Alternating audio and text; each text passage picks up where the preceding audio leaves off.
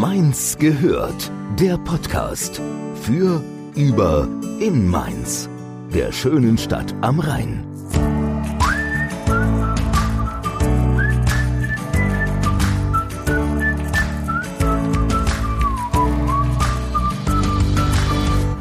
Hallo, herzlich willkommen zu einer neuen Folge von Mainz gehört. Schön, dass ihr wieder eingeschaltet habt. Heute sprechen wir mit Fabian und Lennart. Fabian ist Autor, Videojournalist, Produzent und Multimedia-Redakteur. Und. Lennart arbeitet als Webproducer und Reporter. Und dadurch sind die beiden natürlich unheimlich viel unterwegs und erleben so allerhand spannende Sachen. Und deswegen freuen wir uns heute über ein spannendes, interessantes Gespräch. Hallo, Hallo ihr beiden. Hallo. Schön, dass ihr hier seid. Sehr gerne. Ja, sehr, ich bin auch vor allem überrascht, ne? Vier Berufsbezeichnungen, Fabian. Wo hast denn eigentlich, wo habt ihr denn diese Infos her? ja, das hat meine Recherche, unsere Recherche im Internet ergeben. Am schönsten ist Produzent, ne? ja, das ja, kommt, äh, kommt, vielleicht noch von meiner eigenen Produktionsfirma. Weil wir ah. vor allem äh, Filme produzieren, produziert haben und das ist letztendlich ganz viel Produ Produzententätigkeit und. Deshalb gibt es den Begriff vielleicht auch noch. Ach so, du hast sogar eine eigene Produktionsfirma. Ja. Das eigentlich ist der SWR ja auch gegründet worden, ne? Also Fabian hatte äh, in Anlehnung an die von Lennart eingekauft worden.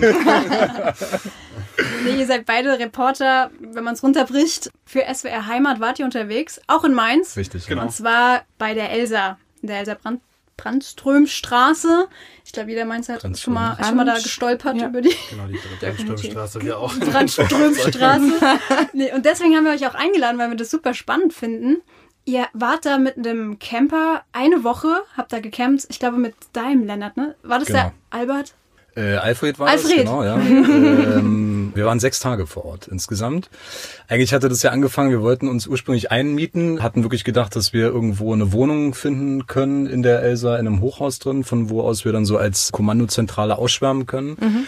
Das hat dann aus verschiedenen Gründen äh, nicht geklappt und dann nahte dieser, dieser avisierte Projektzeitraum und dann mussten wir irgendwann uns entscheiden und dann äh, stand irgendwie der Camper zur Verfügung. Und dann haben wir gesagt, gut, wir äh, kennen uns jetzt als Kollegen, dann können wir es auch gleich auf die nächste Stufe äh, heben ne? und dann halt einfach mal sechs Tage äh, zusammen campen. War eine ganz lustige Erfahrung.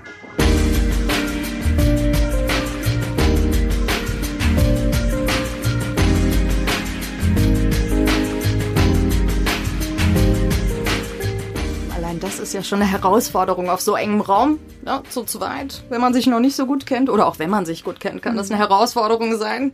Aber ich finde es noch mehr spannender, dann vor so einem riesigen Wohnkomplex zu campen und da so seinen kleinen Camper zu haben. Aber was hat euch denn eigentlich dahin bewegt? Ich weiß nicht, einfach das Interesse für diese große Hochaussiedlung. Also, dass man einfach mal das Leben mitkriegt, wie lebt sich in so einem riesen Wohnkomplex, in so einem Wohnblock mit ja gefühlt allen Nationalitäten, die es wahrscheinlich gibt, mit äh, ganz verschiedenen Menschen, ähm, mit, mit ärmeren Menschen, mit reicheren Menschen, äh, mit Konflikten, die es wohl auch in dem Viertel geben soll, die, die man halt viel gehört und gelesen hat, bei Recherche rausgefunden hat. Und dann wollten wir einfach selber mal erfahren oder rausfinden, wie ist es wirklich da? Und dann da halt auch wirklich leben, um wirklich das, ich sag jetzt mal, das äh, Real Life mitzukriegen. Mhm. Wie fanden das die Bewohner der Elsa, dass ihr da die Reportage gedreht habt? Waren die dem Ganzen gegenüber offen und aufgeschlossen, oder? Die meisten, ja. Ja. Also wir sind auf sehr viel Positives auf jeden Fall gestoßen. Mhm. Wir hatten viele, die echt offen mit uns reden wollten. Natürlich gibt es auch die, die nicht so viel Lust auf uns hatten und erstmal sehr skeptisch waren. Ich glaube, glaub, so vor allem die, und die Hausverwaltung, ne? Da war da irgendwie. Die fanden es gar nicht so toll. Ich glaube, RTL hatte da mal gedreht oder irgendeine so eine szenische Produktion und da waren irgendwie tagelang die Aufzüge gesperrt. Oh, das halt bitter, ne? Bei wie vielen Stockwerken? Über 20? Wisst ihr, wie viele Stockwerke das höchste? Das höchste, was waren das? 2021? Irgendwie sowas. Äh, also wahnsinnig hoch, ne? Ja. Da stand auch oben auf der Balustrade stand High as fuck, ne? Ja. Ganz oben. Zutreffend. Zutreffend. genau. Ja, genau. Man muss, glaube ich, auch dazu sagen, dass die Elsa das höchste Gebäude oder Wohnhaus in ganz Rheinland-Pfalz ist. Also mir war das vorher nicht bewusst vor eurer. Höchster und größter Wohnkomplex in Rheinland-Pfalz. Genau, das habe ich dank eurer Reportage erstmal auf den Schirm bekommen. Und 5000 Menschen sollen da circa wohnen und bis zu 60 verschiedene Nationen auch. Genau. Ja, und deswegen ist es natürlich auch, manchmal kann, das, kann ich mir gut vorstellen, dass es da zu Reibereien kommt untereinander, aber habt ihr auch, oder beziehungsweise mich interessiert, was hattet ihr vorher für einen Eindruck von diesem Wohnkomplex und was hattet ihr dann danach? Hat sich der revidiert oder bestätigt? Naja, ich glaube, sowas verändert sich immer ne, in der Recherche. Also man hat zwar, glaube ich, so eine vorgefertigte Meinung oder wir wussten auch davor, dass es ein Brennpunkt mal gewesen ist, zumindestens als wir da waren, haben wir schon gemerkt, dass sich, dass sich das halt auch gewandelt hat. Ne? Und ich glaube, man geht dann immer mit einer anderen Meinung raus, als, als man reinkommt. Das ist auch einfach so. Das war auch gut, dass wir zu zweit da waren, um die Sachen dann immer wieder besprechen zu können, mhm. zu, zu fragen, so Fabian, wie hast du es jetzt wahrgenommen oder umgekehrt. So hat sich das Bild auch gewandelt. Ne? Und ich glaube, wir haben irgendwie viele Menschen kennengelernt, die uns so ihre persönlichen Eindrücke geschildert haben, wie es sich da lebt. Von guten bis auch bis zu schlechten. Ne? Aber ja, ich tu mir, also ich glaube, das war auch die Quintessenz, man tut sich immer so ein bisschen schwer oder wir haben uns auch schwer getan, dann wirklich zu sagen, so ist die Elsa, ne? Weil das ist ja immer noch, es verändert sich mit den Bewohnern, ne? Es verändert sich mit den Leuten, die nebenan wohnen, ne? Die Leute kennen sich äh, vielleicht auch durch Projekte wie äh, das Begegnungszentrum da hier, die den Stadtteiltreff, mhm. mehr noch als vor, ja, vor 20, 30 Jahren. Aber es kann jederzeit äh, wieder anders werden, ne? Ihr habt viele Menschen getroffen, viele Geschichten gehört. Gab es denn da Geschichten, die euch ganz besonders in Erinnerung geblieben sind oder euch berührt haben besonders? Das ist so, so eine schöne allgemein zusammenfassende Geschichte ja. für die ganze Woche. Ist irgendwie garantiert der Hausmeister, der Herr Los. Ne? Mhm. Genau. Haben wir auch fast eine Woche dran gearbeitet letztendlich, um ihn noch sozusagen ein bisschen auch zu überzeugen, das Ganze mit uns zu machen. Und am Ende hat er es zum Glück gemacht. Und äh, das hat nochmal so ein, so ein eigentlich so einen Rundumschlag um die Elsa gegeben am Ende, weil er seit, ich weiß nicht, was waren es, 25 Jahre, auf jeden Fall über 20 Jahre, ist er schon in der Elsa äh, als Hausmeister tätig, erst als Bewohner, an zwei Jahre, dann als Hausmeister seitdem und er kennt halt eigentlich alles und jeden und hat so alle Höhen und Tiefen eigentlich mitgemacht und das war irgendwie ein sehr spannender und bewegender Eindruck nochmal so, wie er dann auch so gefühlt ein bisschen über sein eigenes Leben resümiert in dem ganzen Beitrag mhm. und gleichzeitig mit ihm dann auf dieses ja, auf dieses über 80 Meter hohe Dach zu klettern und einmal über ganz Mainz und Umgebung ja. gucken zu können. Schön, das ist natürlich ein sehr ja, beeindruckendes Erlebnis dann jedes Mal, weil man dann an so einem Ort ist, wo man sonst nicht hinkommt.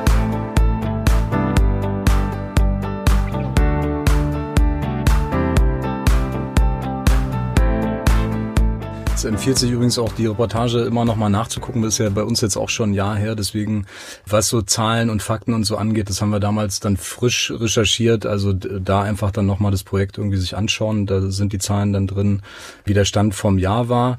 Ich glaube, so eine Insider-Geschichte, die können wir hier an der Stelle mal erzählen, war die SD-Karte. Ne? Die SD-Karte? Speicherkarte. Es ist halt schon krass, ne, weil du halt, das Problem im Camper ist der fehlende Platz und dass du halt die Sachen nicht aufladen kannst. Ne? Eigentlich war der, die Ursprungsidee, wir gehen in so ein Wohnen irgendwo äh, in, einem, in, in einer Wohnung mit einer Steckdose, wo man halt die, die Kameraakkus und so auch wieder aufladen mhm. kann. Couchsurfing wolltet ihr eigentlich machen, ne? Oder? Hat Fabian Oder? auch gemacht. Das ne? war eine Nacht, haben wir Couchsurfing mit ah, eingebaut. Okay, genau, also okay. die Ursprungsidee war, wir kriegen oder kriegen quasi von der Hausverwaltung wie eine leerstehende Wohnung für diese Woche zur Verfügung Verfügung gestellt, können uns da quasi einmieten für eine Woche, haben dann da unsere, unsere Homebase, wo wir einfach unsere Ladestation haben, unser Computer mhm. hin kann, die Datensicherung laufen kann, alles ordentlich und gepflegt. Und äh, im Camper ist es natürlich ein bisschen Aber so lief's ja nicht. wilder. Ja. So lief's nicht. Deshalb sind wir im Camper gelandet und Couchsurfen war so eine Zwischenoption zwischendurch mal, aber haben wir dann einfach zwischendurch auch noch genutzt und auch im Vorfeld genutzt, um so ein bisschen ja auch Rechercheansatz, äh, gucken, an wen kommt man noch in dem Gebäudekomplex ran, den man vielleicht mhm. nicht direkt auf der Straße trifft, den man nicht online findet, bei irgendeinem Artikel Artikel wie den Stadtteiltreff, sondern einfach ja ganz normale Menschen, die aber auch offen sind, noch andere zu treffen und dann, worüber man wirklich in den Komplex eintauchen kann. Wollen wir nochmal die Geschichte erzählen von der SD-Karte jetzt? Stimmt, ja, ja, ich habe dich unterbrochen.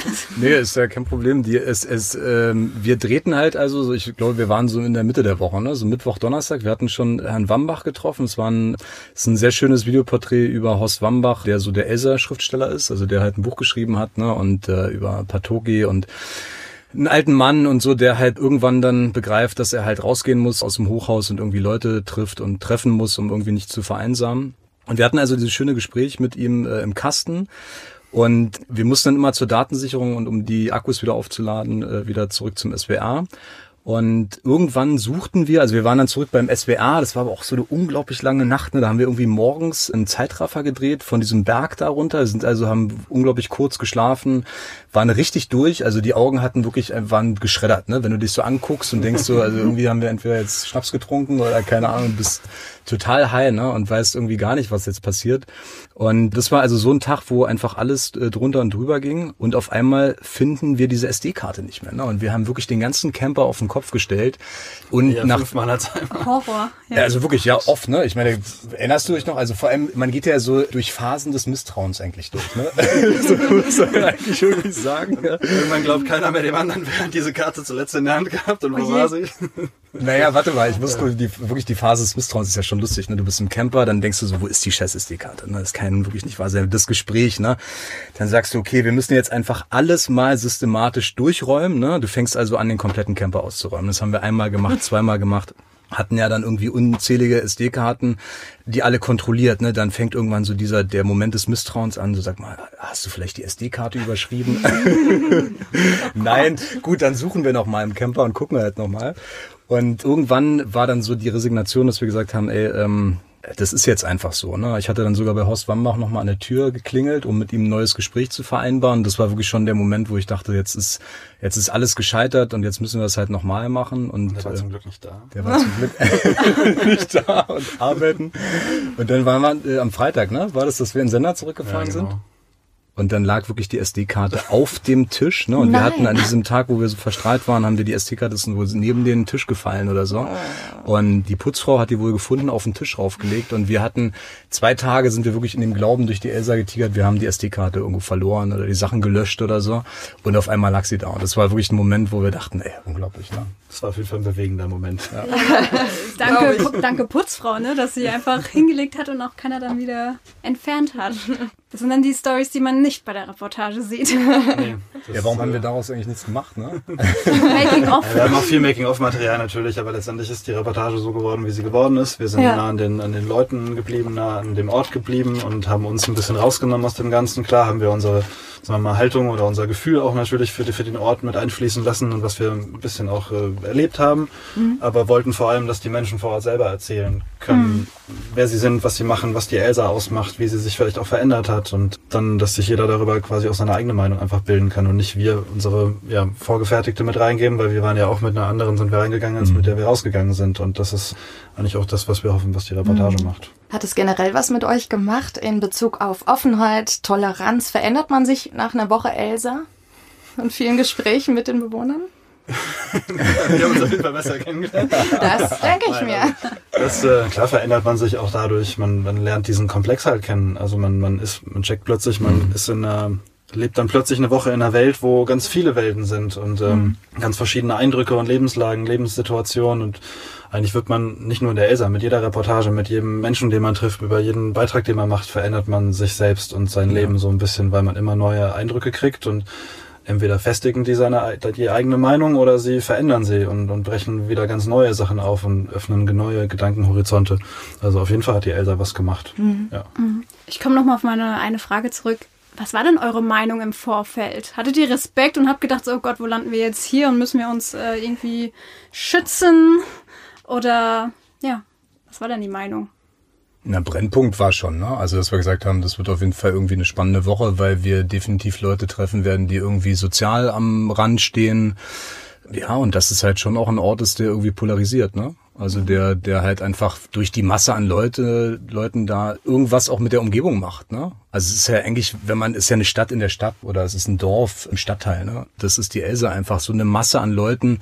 Da gibt's Probleme, da gibt's irgendwie Reibereien und das war schon so, glaube ich, die Ausgangsthese, ne? Ist die Elsa noch ein Brennpunkt, wie sie es früher mal war? Genau, dass man halt wirklich, weil man, was man liest online ist natürlich auch viel dann irgendwelche Drogendelikte oder irgendwelche anderen Sachen und äh, dann Suizide. einfach Suizid ganz viel. Ähm, Ich glaube, dafür steht auch die Elsa so im Allgemeinverständnis bei dem Früher- allgemeinen früher Mainzer. vor allem. Ja. Das hat sich halt auch geändert. Also da haben wir auch die, die letztendlich auch Hausverwaltung und, und äh, Hausmeister und Bewohner haben natürlich auch im Haus dafür gesorgt, dass dann jemand gar nicht mehr so gut da hochkommt.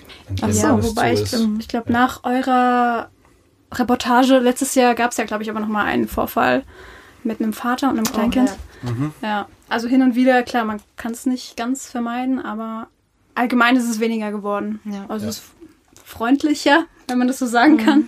familienfreundlicher auf jeden Fall Ja. insgesamt die Elsa. Also was wir da ja auch, klar sind da nicht alle Sachen wegzudenken. Den Stadtteiltreff gibt's immer noch, die arbeiten immer noch täglich mit den, mit den Bewohnern vor Ort. Aber ich glaube, die Colette Smeraldi heißt sie, die ähm, Leiterin vom Stadtteiltreff, hat das äh, eigentlich sehr schön zusammengefasst. Es ist quasi, sie sagen immer, es wäre fast, es wäre nie ein, oder es wäre nie ein Brennpunkt gewesen, es wäre vielleicht fast einer geworden und sie sind damals gekommen, um zu verhindern, dass es einer wird. Mhm. Okay. Und arbeiten nach 20 Jahren quasi immer noch weiter daran, dass es halt ein sehr ähm, lebens- und äh, lebenswertes Stadtviertel ist. Mhm. Und weiß nicht, was wir kennengelernt haben. Wir haben auch viele Familien oder junge Mütter mit Kindern draußen dann da getroffen und die sehr offen mit einem sprechen und sehr auch zurück in die Elsa gekommen sind, obwohl sie eine Zeit lang weg waren und äh, wieder Lust hatten, da ihr, ihr Leben zu leben. Habt ihr aber tatsächlich vielleicht Situationen erlebt, wo es doch ein bisschen brenzlig wurde, sag ich mal?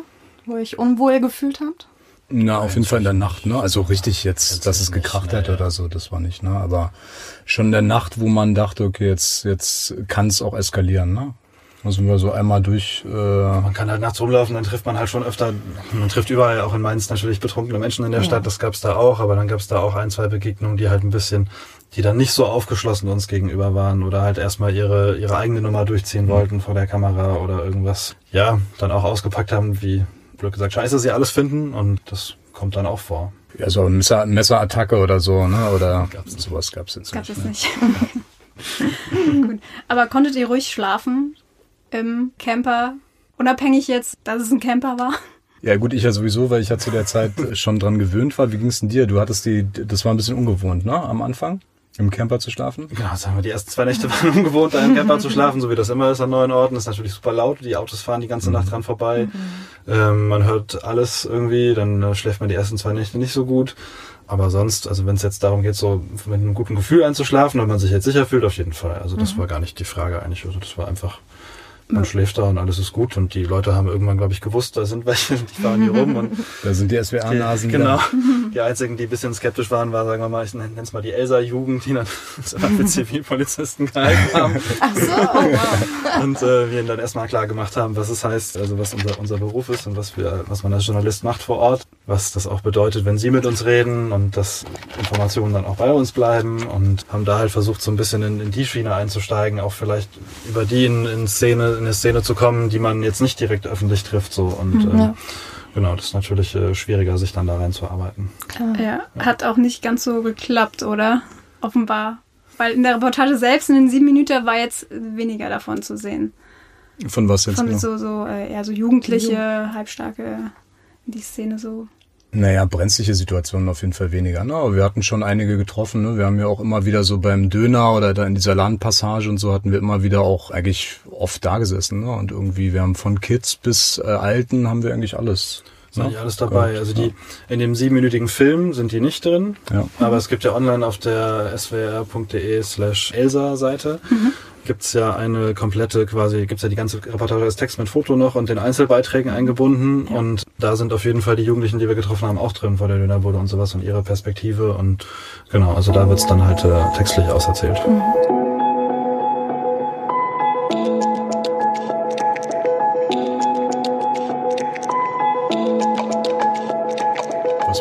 Die Geschichte, die ihr oder die euch mitgenommen hat? Also gab es irgendwas, wo ihr dachtet, so das fand ich stark, das hat mich berührt oder da? Also ich fand äh, bemerkenswert, also ich fand ziemlich cool den, den Autor, dass er da, ja? dass er da auch, ich glaube, ich vermute mal auch zum Teil autobiografisch ein bisschen was niedergeschrieben hat, Absolut, eventuell.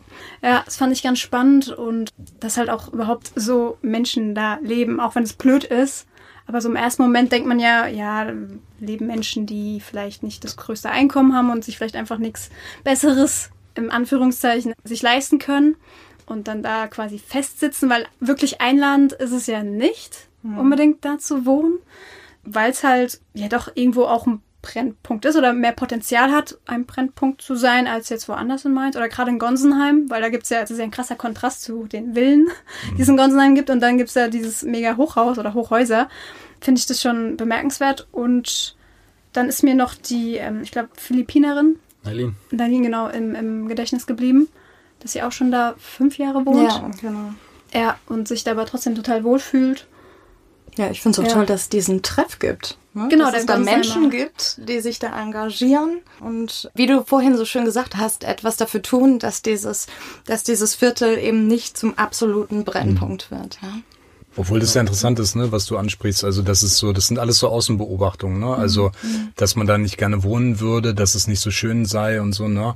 Also vom Gefühl her, das war auch was, was sich verändert hat, ne? Weil eigentlich ist es eine schöne Wohnlage. Du hast irgendwie, wenn du oben bei diesem High as Fuck Balkon bist, hast du halt einen super geilen Ausblick, ne? Du hast irgendwie eine total interessante Perspektive, ne, auf die anderen Leute.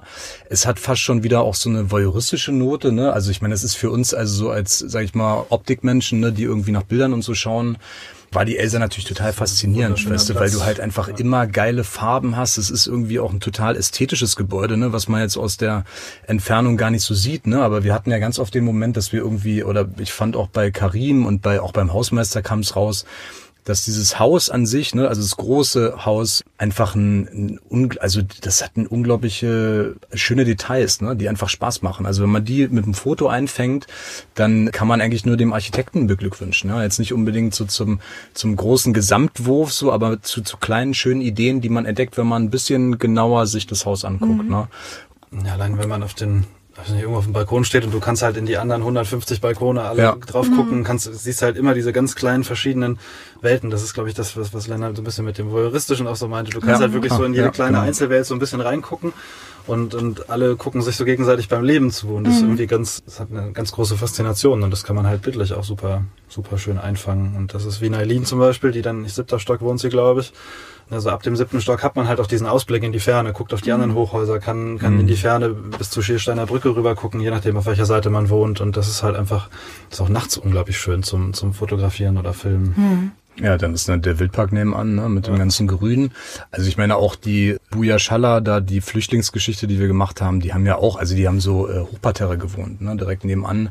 Eigentlich total malerisch, ne? Also es ist jetzt irgendwie eine, eine schöne Wohnlage. Gut, ich meine, wenn du das erste Mal hinkommst, denkst du auch, ja, guckst jetzt auf so ein, auf so ein Hochhaus von seinem, von seiner Wohnung, aber bist eigentlich mitten im Grün, ne? Bist mitten in Mainz und hast irgendwie dann doch deine Ruhe, ne? Das ja. war schon schön. Ich finde es total schön, mit welchen Augen ihr die Elsa betrachtet.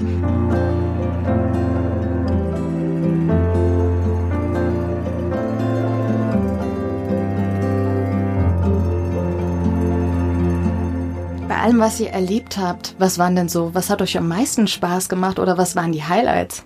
Eins auf jeden Fall die Nacht Couchsurfen. Mhm. Das, das war letztendlich ja bei Nerlin. Mhm. Das war letztendlich ja auch eine. Weil du endlich aus dem Camper raus warst. Endlich aus dem Camper raus war, ja, genau. Ich hatte eine Nacht Abstand.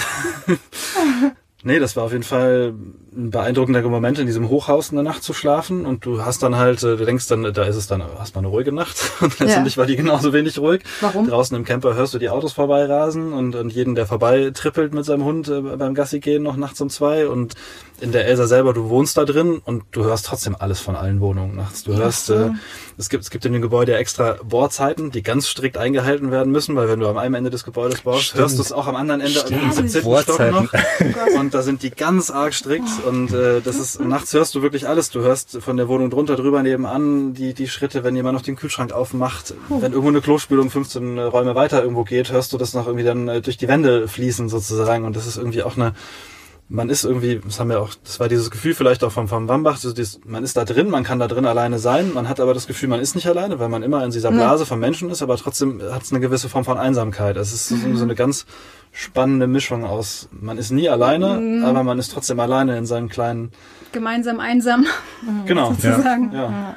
Weil du hattest auch eben den Begriff Dorf äh, gesagt, den, der kam ja auch in der Reportage drin vor, mhm. aber wurde auch eher verneint, weil man kennt sich ja doch nicht so wirklich. Also es ist doch recht anonym und ein Dorf ist ja doch, ja, da kennt jeder zwar jeden und aber auch grüßt auch jeden und da ist es aber, das differenziert sich da dann nochmal. Ja, aber obwohl ist halt die Frage, was für ein Dorf, ne, an was für ein Dorf denken wir jetzt? Also ich kenne auch Dörfer, ne, da grüßt man sich auch nicht, ne? genau, das stimmt. also, gibt's ja, ja, auch, ne? Es ist halt jetzt nur äh, größenmäßig passt es halt schon, ne, weil ja. das irgendwie so ganz gut den Vergleich mal zieht, ne, was, also wie man das auch betrachten kann, ne, das Hochhaus. Aber es ist halt wie überall, ne? Es hängt halt wirklich davon ab, wie was für eine Person bist du, ne? Gehst du raus, sagst du auch Hallo, ne? Sagst du, ich habe das in da, wo ich wohne, ne? In Berlin ist es genauso. Da bin ich irgendwann eingezogen und dachte so, also natürlich sage ich Leuten guten Tag, ja, oder Hallo oder so, ne? Wenn wir durch dieselbe Haustür gehen oder uns im, im Flur begegnen oder so. Und dann teilweise äh, haben mich die Leute total erschrocken angeguckt, ne, als ob ich wieder einen Angriff oder so auf die vorhabe, weil ich dann Hallo gesagt habe, ne, oder irgendwie noch einen Satz mehr, ne, dann schon direkt weitergerannt.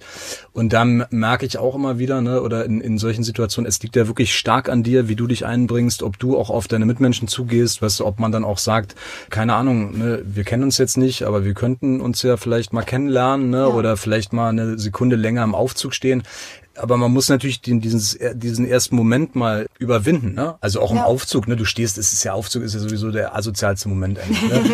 du stehst irgendwie nebeneinander, ne? Keiner will da sein, alle fahren und dann der Elsa halt auch viele Stockwerke hoch, ne?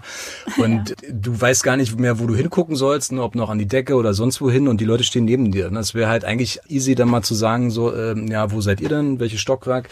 Da haben wir natürlich den Vorteil gehabt in der Elsa, ne, dass wir halt immer eine Ausrede haben, die Leute dann gleich voll zu quatschen. Ne? Weil dann ist halt, die Kamera wird gesehen, ich glaube auch bei der Vorrecherche war es ja auch so, ne, äh, wo wir hochgefahren sind. Die Kids, die mit uns im Aufzug waren, haben die Kamera gesehen, dann haben die irgendeinen Beutel dabei gehabt und dann fragt man ja, wo geht ihr mit dem Beutel hin? Ja, sie bringen äh, Winterklamotten oder so, irgendwo in den Keller oder irgendwie sowas haben sie gemacht. Und dann kommst du halt ins Gespräch, mhm. ne? Aber ganz ehrlich, das kannst du ja auch so produzieren, ohne eine Kamera dabei zu haben und jetzt einen offiziellen Auftrag. Ne? Man kann ja auch einfach fragen, wie es ist und dann lernst du die Leute um dich herum kennen. Und ich meine, das ist eigentlich auch eine schöne Erkenntnis gewesen, ne? dass es eigentlich viele Leute gibt, die schon in die gleiche Richtung denken und oftmals scheitert es nur daran, dass dann halt die Tür nicht aufgemacht wird ne? oder der Mund nicht aufgemacht ja, ne? wird, obwohl man eigentlich nebeneinander fährt und es wäre so einfach, ne? weil beide denselben Gedanken haben. Ne? Mhm. Ja. Mhm. Man kennt das ja auch von sich selber, wenn man irgendwo, ich weiß nicht, in Mainz sitzt, bei mir im, im Haus, dem, ich kenne auch nicht alle WGs in dem Haus oder alle Leute, klar, man sagt, man grüßt ja, warum sich und so, aber ja, ich habe auch schon ein paar Mal gefragt, warum klingelt man unten bei der WG nicht einfach mal und sagt, hallo, wollen wir zusammen trinken heute Abend so oder kommt zu uns hoch und das ist immer, ja, da fragt man sich das ja auch schon und dann kann man ja. immer noch nachvollziehen, warum das in so einem, egal ob da jetzt 100 mhm. Leute in dem Haus wohnen, 10 oder, oder 5000 in so einem Komplex, dann mhm. letztendlich läuft das Gleiche raus. Obwohl das ja auch schön ist, ne? Ich meine, das ist ja so ein bisschen auch die Grundidee, um jetzt nochmal auf SWR Heimat zu sprechen, die auch die Heimat verfolgt, ne? Und die auch die Geschichten darf, es geht ja um das, um die Geschichte im, im Normalen, im Alltäglichen nebenan das ist halt super, dass man da auch ein, oder dass wir auch ein Format hatten, wo wir uns vollkommen austoben konnten, ne? wo auch unser Chef da, muss man wirklich äh, sagen, meinte, macht einfach, ne? Und uns dann dahin geschickt hat. Wir haben echt einen Berg an Überstunden und dann irgendwie mehr Zeiten da produziert. Aber es war trotzdem okay, ne? Und man lässt solche Sachen dann geschehen, die passieren irgendwie organisch, ne? Und wir haben die Möglichkeit gehabt, das einfach mal auszuprobieren, ne? Und was dann rauskam, das muss jeder für sich selber beurteilen, wie er das findet oder wie er dazu steht. Aber das auch machen zu können und, und die Geschichten auch im Normalen, im Gewöhnlichen finden zu können, das ist schon auch dankbar, ne? In Zeiten, wo es immer nur um Schlagzeile oder irgendwie ein Aufregerthema geht, ne? Ja. Aber muss es ja eigentlich gar nicht, ne? Jeder hat eine Geschichte zu erzählen. Das ne? Wunderschöne bei Heimat eigentlich, dass wir in diese, mhm. jede Einzelperson quasi erstmal nach vorne spielen können, egal jetzt erstmal wie groß oder klein die Schlagzeile ist und dass es um das Einzelleben von den Leuten geht und da halt dann die Chance, dieses Leben in so einer Gesamtreportage oder dann auch multimedial ausspielen zu können, von allen Social Media Plattformen bis Website und ja, das ist einfach, kann man nicht immer. Ja, den Eindruck hatte ich auch, so erfrischend beruhigend. So war auch die Reportage. Also, weil man hat ja, wie gesagt, man hat so ein Bild im Kopf, wo man, mhm. eigentlich sind es ja nur Erfahrungen, die man gehört hat von anderen, von Dritten oder so. Deswegen hat man so ein Bild im Kopf, oh, Elsa und äh, da will keiner hin. Aber dann so, das sind auch nur Menschen. Ja. Und die sind gar nicht so verschieden und die kommen alle klar miteinander. So, wenn es wirklich so, so krass wäre, dann würde man ja tagtäglich irgendeine Meldung von der Polizei erhalten. Aber das tut man ja gar nicht. Und somit ist so eine Reportage ein echt wundervoller Beitrag, um eben mehr Toleranz zu fördern und auch um Vorurteile abzubauen. Ja. Mhm. Das ist ja ein bisschen auch das Gesamte, was mit, mit Heimatstücken auch so ein ja. bisschen natürlich passieren soll, dass man einfach jedem Menschen die Chance gibt, quasi, dass er seine Stimme so ein bisschen kriegt, dass man die Porträts über die verschiedenen Menschen machen kann, dass man die verschiedenen Lebenswelten zeigen kann und damit halt anderen die, die Möglichkeit gibt, Zugang zu diesen Lebenswelten zu kriegen und damit letztendlich natürlich ein ja, dass jeder sich selbst die Meinung bilden kann und dass man eine Toleranz schafft für, für alle Seiten des Lebens, egal in welchen Tiefpunkten oder Höhepunkten des Lebens.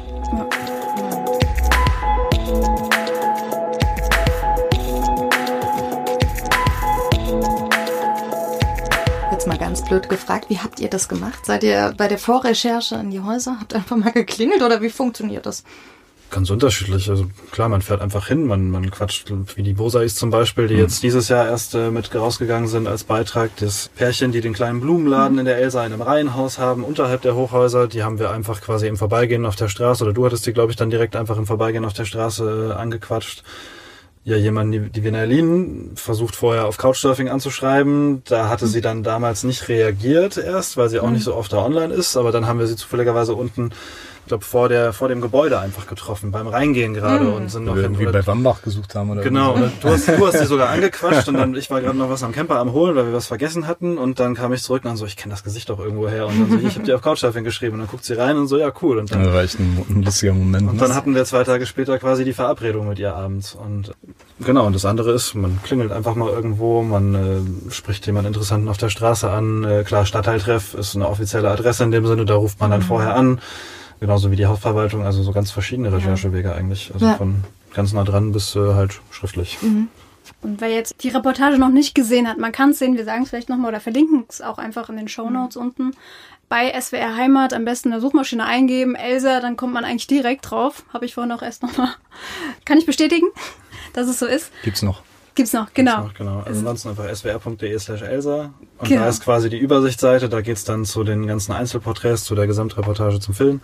Genau. genau. Oder Instagram at swr heimat rp gibt's ja auch alle Beiträge.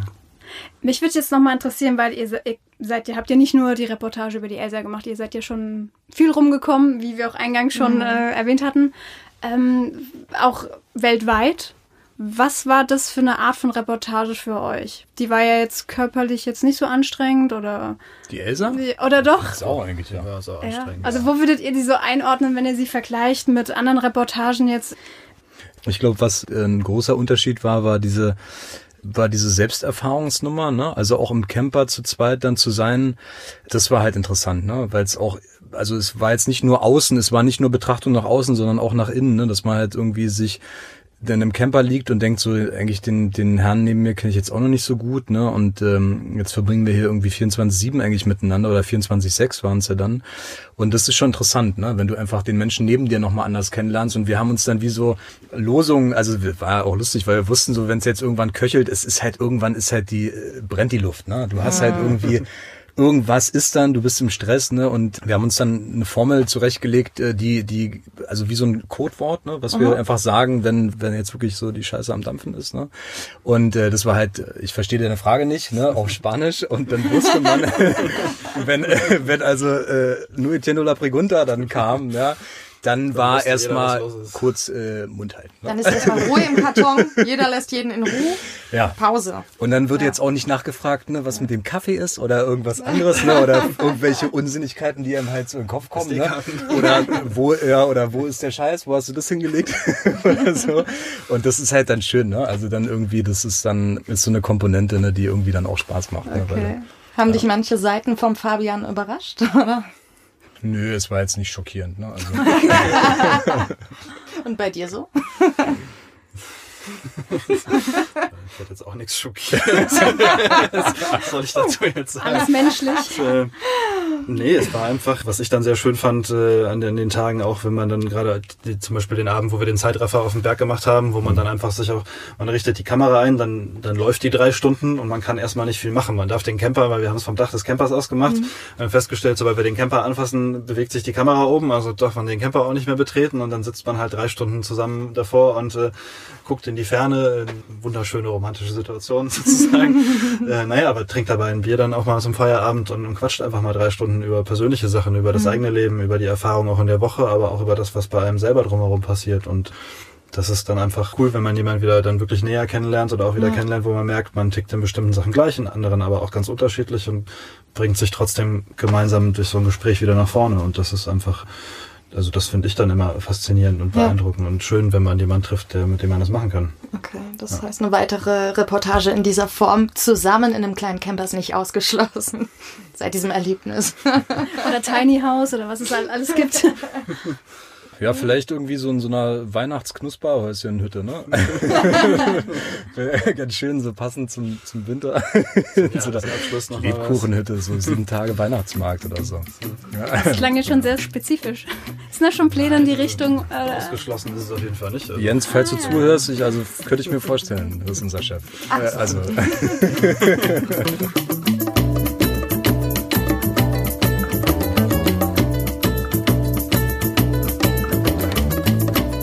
heißt, ihr sucht euch eure Themen auch meistens selbst oder ist es unterschiedlich? In der Regel suchen wir uns die Themen selber, also auch bei Heimat, aber auch selbst, wenn wir eigene Sachen machen, man sucht sich die Themen selber. Klar gibt's auch dann in der Redaktion auch oder auch von außen, wenn man Aufträge kriegt irgendwo anders, dann kommen Themen auch mal auf einen zu oder man kriegt sie von einem Planer. Also es gibt dann zum Beispiel Planer, die die Woche für, für die ganze Redaktion mit planen, ein bisschen gestalten, welche Themen werden wann gespielt, was gibt's vielleicht auch aus Recherchen in der Zeitung oder von, von anderen Redaktionen, dann übernimmt man auch mal Sachen und, mhm. und setzt da an, aber in der Regel guckt jeder von uns, dass er seine eigenen Themen sucht und findet und dann äh, die Menschen anspricht und dann äh, mit denen drehen geht. Ja, okay. Das ist auch das Schöne. Also das wäre ja schlimm, wenn man das also, Das hat ja dann nichts mehr mit Journalismus zu tun. Gibt es da was ganz Bestimmtes, wo du so richtig Bock drauf hättest, da mal einen Dreh zu machen, was sich aber noch nicht ergeben hat jetzt? Boah, so richtig krass spezifisch eine Sache könnte ich jetzt nicht direkt. Jetzt nicht. Ja, ich will mal so einen Paradeflug machen. Ne? Ich habe so richtig Bock auf so Was Weltraum und so. Ne? Also oh. mit so, Stimmt. so Astronautengeschichten hätte ich Bock. Okay. Fliegen insgesamt. Ne? U-Boot fahren habe ich auch mal richtig Lust. Bohrinsel. Bohrinsel wäre auch spannend. Ne? Bohrinsel. Ja, es, das, es gibt ja äh, tausend Sachen, ne? Da kannst du anfangen. Es gibt so viele Sachen, die irgendwie Spaß machen, ne? Also ich meine, ja. jetzt hier Elsa unterwegs zu sein, ist natürlich eins. Es gibt ja so viele was ich immer sagen kann, was äh, immer so ein bisschen komisch klingt vielleicht, was ich super spannend finde, ist äh, Krisen- und Kriegsberichterstattung. Und da arbeite ich so langsam so ein bisschen hin, dass es vielleicht Stück für Stück immer mehr wird in bestimmte Gebiete. Und da würde ich gerne auch weiter das Ganze verfolgen. Das ist, finde ich, super spannend und super wichtig. Und das macht man dann halt nicht jeden Tag, aber mhm. halt neben seiner normalen Arbeit und auch den schönen Geschichten baut man dann sowas eben auch einfach ein. Ja. Hab ich gar keinen Bock drauf. Nee, aber das ist ja jedem sein, sein eigenes Ding, ne? Also weil ich immer denke, warum, ne? Also es, äh, die Leute kommen ja auch, das macht ja auch was mit dir, ne? Also genauso wie, wie eine Elsa was mit uns gemacht hat, ne, äh, bist du ja auch im, also wenn du irgendwie als, als Mensch mit irgendwie ein bisschen Empathie und was durch die Welt gehst, dann ich weiß nicht, ob, ob ich da Bock drauf hätte, weil ich glaube, das wird mich einfach zu krass äh, mitnehmen. Ne? Also das Leid, um dich herum zu sehen, dann kommst du am besten noch irgendwie mit so einer Delegation da eingesegelt ne? und kannst eigentlich auch nichts machen. Ne? Und ja, weiß ich nicht. Also dann doch lieber Elsa.